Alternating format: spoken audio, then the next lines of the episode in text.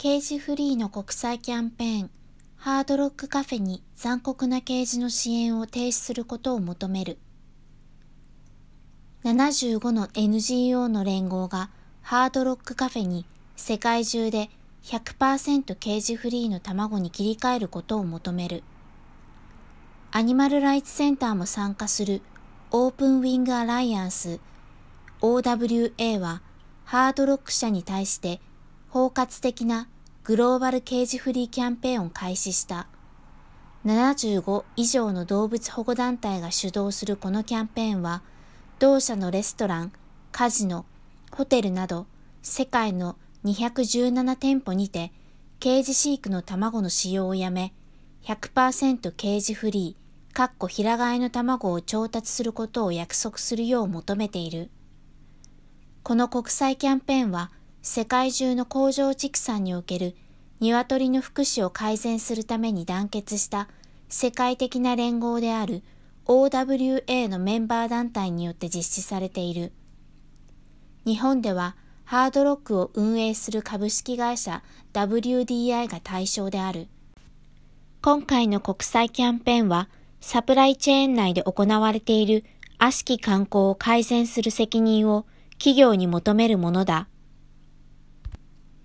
世界中の大都市に位置する主要な観光名所として、そしてすべてのものを愛し、すべてのものに尽くそう。親切にする時間を取ろう。地球を救おう。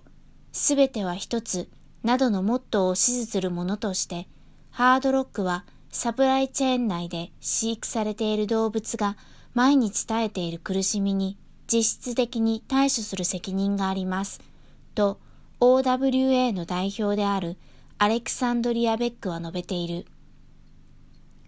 国内の OWA 加盟団体であり、今回の日本におけるキャンペーンを主導する認定 NPO 法人アニマルライツセンターの代表理事の岡田千尋は、同社はアニマルライツセンターからの動物福祉についての面会の要望もお断りされました。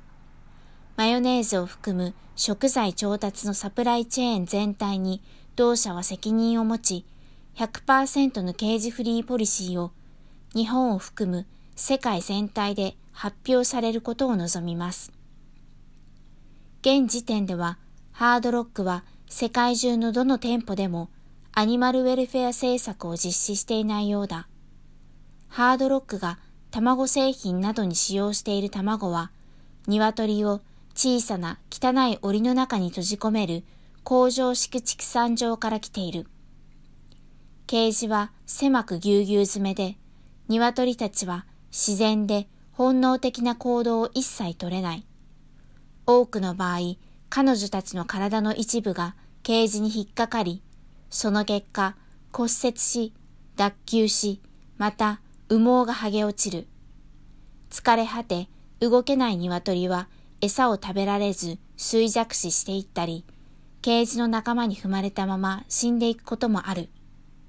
ハードロックは全くアニマルウェルフェア政策を実施していないため、世界中の市場で採卵系の虐待と劣悪な扱いに加担している。ケージフリー卵にする消費者の需要が急速に高まるにつれ、世界の企業や業界のリーダーたちはケージを放棄し、世界中の何百もの企業がケージフリーに移行している。残酷なケージを廃止するための世界的な取り組みは、レストラン、ブランド、インターナショナル、ユニリーバ、ネスレ、ヒルトン、マリオットグループ、コンパスグループ、バリラなど多くのグローバル企業が行っており、日本でも100以上の企業やお店がこの恐ろしい飼育方法から遠ざかっている。しかし、ハードロックはアニマルウェルフェアの向上に向けたこの世界的な波に乗れていない。OWA は、チェンジオーグの署名を開始し、ハードロックホラーズ .com を通して一般の人々が参加できる SNS のアクションやキャンペーンを実行する。2月24日には世界中の何千人もの活動家が参加し、ハードロックが世界中で掲示を使わないようにすることを求めるツイートストームなどのアクションを一斉に行う。ハードロックカフェへ意見を届けてください。世界的に有名なハードロックカフェに日本を含めたすべての国で刑事フリーのポリシーを発表してもらうためには日本の消費者の力が必要です。署名へのご協力と拡散、日本でハードロックカフェを経営する株式会社 WDI へ日本を含む世界中での刑事フリーを求める意見を届けてください。また、ハードロックカフェのツイッターページへのコメント等にもご協力ください。